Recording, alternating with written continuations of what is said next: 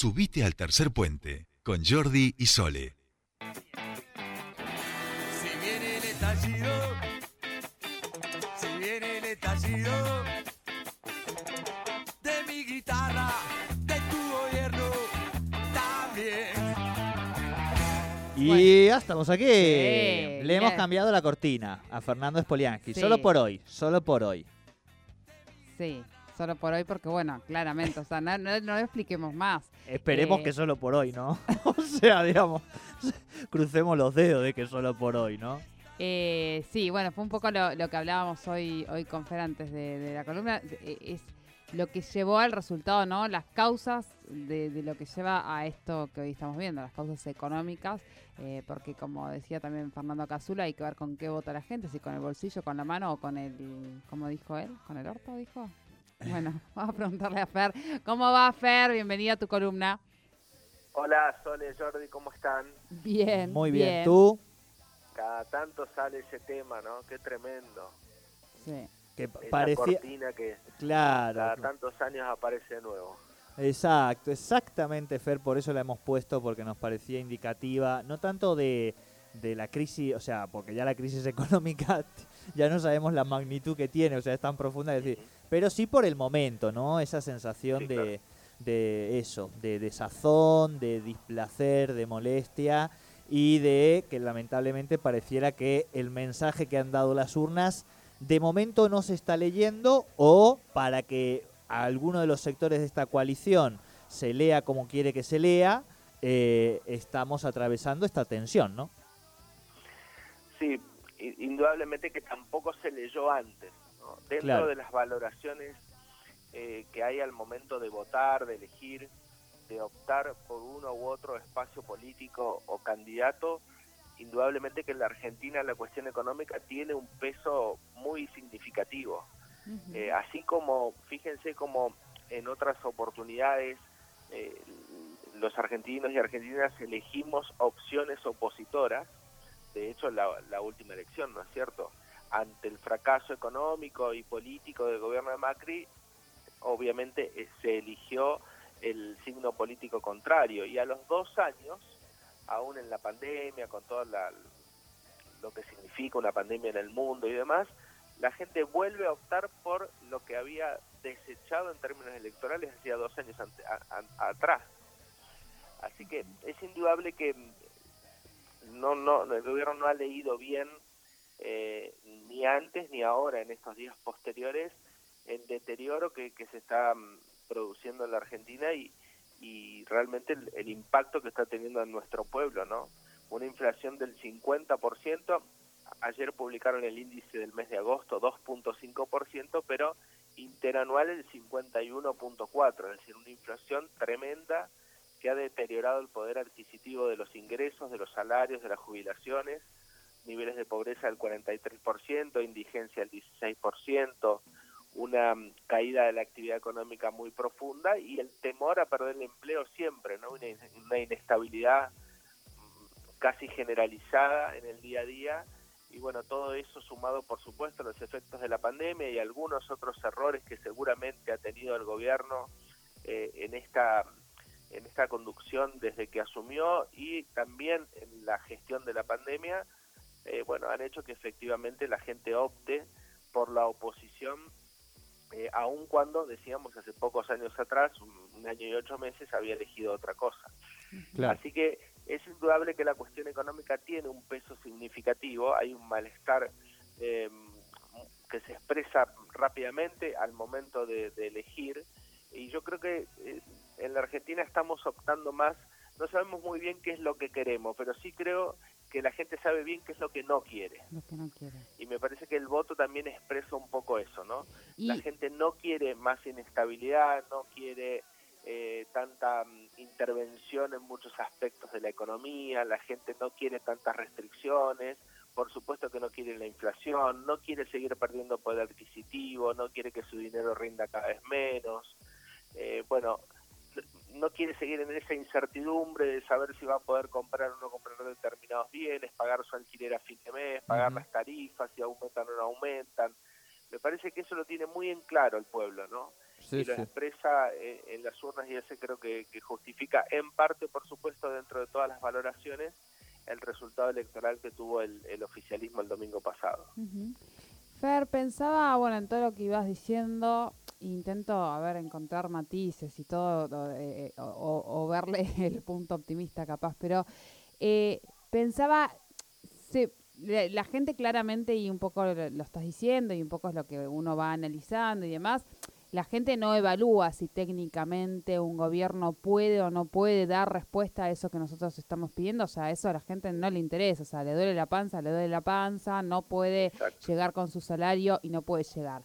Ahora, eh, a ver, todos han hablado estos días prácticamente, no sé, si, si tuviéramos la cantidad de economistas eh, que no son economistas en este país dirigiendo el país, capaz que, di- no sé, capaz que podríamos salir adelante. Uno piensa con la cantidad de cosas que uno ha escuchado hoy eh, y estos días en, en, en los medios de comunicación. No quiero hacer eh, eh, cometer el error de que nos pongamos a decir, bueno, eh, vamos a dar acá las, las reglas de cómo tenemos que salir adelante, como si, si sentados pudiéramos solucionar algo. Pero hay Sí. eh, algunas medidas, decir, bueno, sí, bajar la inflación, pero técnicamente, hoy, el gobierno como está, técnicamente, ¿esto es posible? En la mayoría de las medidas, estoy hablando de estas mm, eh, más fuertes, estoy hablando de inflación, estoy hablando de parar de, que, que está toda la inflación, parar de emitir moneda, estoy hablando de una deuda. Un- una sola cosa para sumarle a esto que dice Sole, ¿no? Porque podemos analizar, para digo, para hacer un debate, como dice, que sea por lo menos que aporte, podemos analizar algunos errores posibles. Ahora, si el gobierno, si Guzmán tuviera la potestad de firmar un decreto que dijera ganemos todos un 100% más, digamos, y no hubiera ninguna consecuencia, lo haría. Sería el primero que quisiera firmarlo. ¿no? Digo, como para también darle un marco mínimo a, a- a esta charla. Claro, no es, lo que uno quisiera, ¿no? Bien.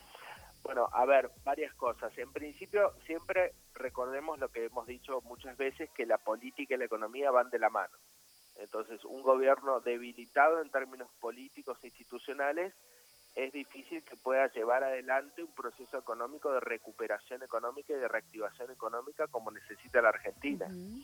Es decir, necesitamos un gobierno fortalecido. Por eso lo que está ocurriendo del domingo para acá, en estos días, hay que tomarlo realmente muy serio y tiene una gravedad institucional muy fuerte. Por eso todos tenemos que alentar y tratar de que esta situación pase lo más rápido posible, el gobierno se fortalezca, el propio presidente se fortalezca lo más rápido posible entre todos los sectores políticos para darle esa fortaleza para que trate de sobrellevar este, este momento, ¿no es cierto? Eso desde lo institucional y desde lo político. Desde lo económico, indudablemente que Argentina va a tener que elegir, optar, cuando uno está en una situación crítica, como está nuestro país hace mucho tiempo, no de ahora, hace mucho tiempo, porque esto es un proceso de destrucción que lleva décadas, ¿no es cierto? Habremos estado un poquito mejor eh, en algunos otros momentos, pero en general la Argentina tiene una historia recurrente de déficits fiscales, de endeudamiento, de procesos inflacionarios, de caída de la actividad económica y de pérdida del poder adquisitivo de su moneda. Nosotros cambiamos cinco veces la denominación de nuestro peso y perdimos 13 ceros desde que tenemos moneda nacional. Entonces tenemos una historia tremenda en términos económicos. Ahora, eh, eh, si es la, la oportunidad o no, siempre es la oportunidad para hacerlo. Ahora, no estamos en el mejor de los mundos, claramente, ¿no? Y digo, va a tener que optar porque estamos frente a una negociación con nuestros acreedores, que fundamentalmente es el Fondo Monetario Internacional, que estábamos en estas negociaciones y eso es, hay que optar porque eso va, va a tener consecuencias. Si uno elige optar, firmar con el Fondo Monetario, cumplir los compromisos internacionales y eso como contraparte, como contracara, tiene aumentar la pobreza, aumentar la indigencia, perder puestos de empleo, hacer un ajuste fiscal, eh, seguir devaluando nuestra moneda, es decir, un ajuste por el lado fiscal, y bueno, es una opción. Yo no digo ni que esté bien ni que esté mal, estoy haciendo una descripción de la situación. Digo, si el gobierno elige el camino de la receta del Fondo Monetario, que fracasó en todos lugares del mundo donde se aplicó, porque es una receta de ajuste fiscal, en un país donde tiene, vuelvo a decir, 43% pobreza, 16% de indigencia y una situación del nivel de ingresos muy devaluada, bueno, tiene sus consecuencias, ¿no? Ahora, si decide otro camino, Bueno, también porque no firmar con el Fondo Monetario también puede significar un default de la Argentina y una situación crítica desde el punto Claro. de vista institucional.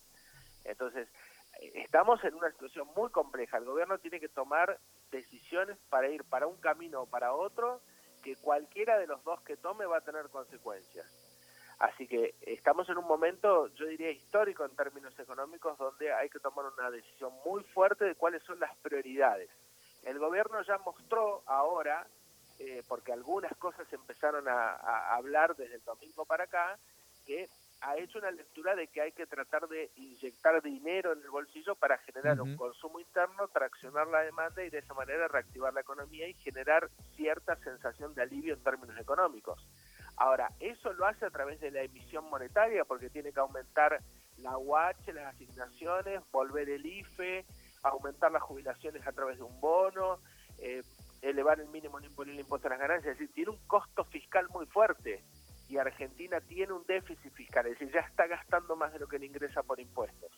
Aumentar más los impuestos no puede, endeudarse más para financiar el déficit no puede porque no hay quien nos preste y le tiene que dar a la maquinita para emitir más billetes y poner dinero en el bolsillo de las personas. Ahora, eso sin un respaldo también va a tener una consecuencia a mediano y largo plazo. Claro. Entonces, es una bomba de tiempo, es una olla a presión. Uno puede generar un cierto bienestar de acá a noviembre para las elecciones para intentar revertir los 10 puntos de diferencia, pero sabiendo que en el mediano y largo plazo eso puede ser una situación muy complicada para la economía argentina. Entonces, cualquier camino que elija el gobierno, estamos en una situación complicada. Por eso tiene que estar fortalecido desde el punto de vista político, para que la decisión desde el punto de vista económico que tome sea respaldada por la mayoría de las personas. No digo por todas porque eso no existe, pero por lo menos por la mayoría para que tenga el sustento político para sostenerse en caso de que, bueno, esa opción eh, genere consecuencias no deseadas, por no, por, no, por no caracterizarlas de alguna otra manera. Claro, claro. Sabemos, Fer, que en este país, obviamente, un año es eh, una vida en cualquier otro... Ay, quedan dos minutos. Bueno, muy, muy... Pucha. Estábamos copados con la charla hasta que nos dijeron que faltaban dos minutos para las noticias. ¿Viste cómo es? No, sí, sí, sí, vamos a ir a las noticias, pero, pero no me vas a decir nada grave. O sea, mirá que estamos charlando relajados ahora, no, no nos vas a venir en las noticias con nada raro. Fer, muy, muy rápido, por supuesto.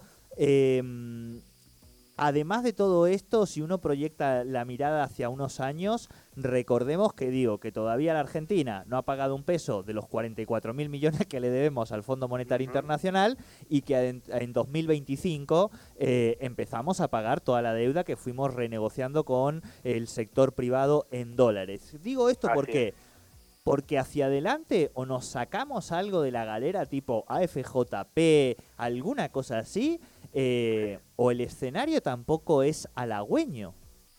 No, no, claro. Por eso, Argentina tiene que hacer reformas profundas de su sistema tributario, de su sistema laboral y de su sistema previsional. El tema que para hacerlo tenés que tener obviamente un gobierno fuerte, ¿no es cierto? Y un Congreso de la Nación fuerte que tome decisiones centrales en la Argentina. Fíjate que hay algunas expresiones que fueron votadas ahora en las elecciones que tienen más que ver con, con la derecha, si se quiere, con los liberales, que ahora está un poco de moda también Sí, sí. pero lo que plantean es claramente una- una- un Estado chiquitito, eh, sin déficit fiscal y, bueno, casi privatizando todo y en el extremo del liberalismo económico, ¿no? Y sin embargo, fueron tuvieron muchas adhesiones en términos electorales. Eso te está mostrando cierto hartazgo de la gente por las estructuras tradicionales en términos políticos económicos y también un crecimiento de esa de ese pensamiento donde el, el Estado queda chiquitito y bueno, vayamos pensando en alguna otra solución casi mágica, ¿no es cierto? Porque es inaplicable en un país como el nuestro con la cantidad de, de pobreza e indigencia que tenemos y, y la falta de empleo y demás, ¿no?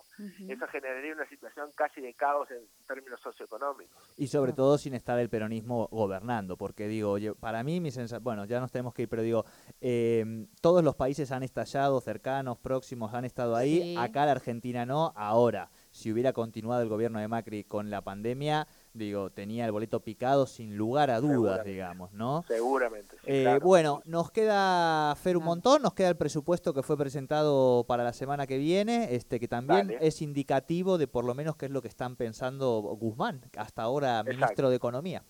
Hasta ahora, sí, bien.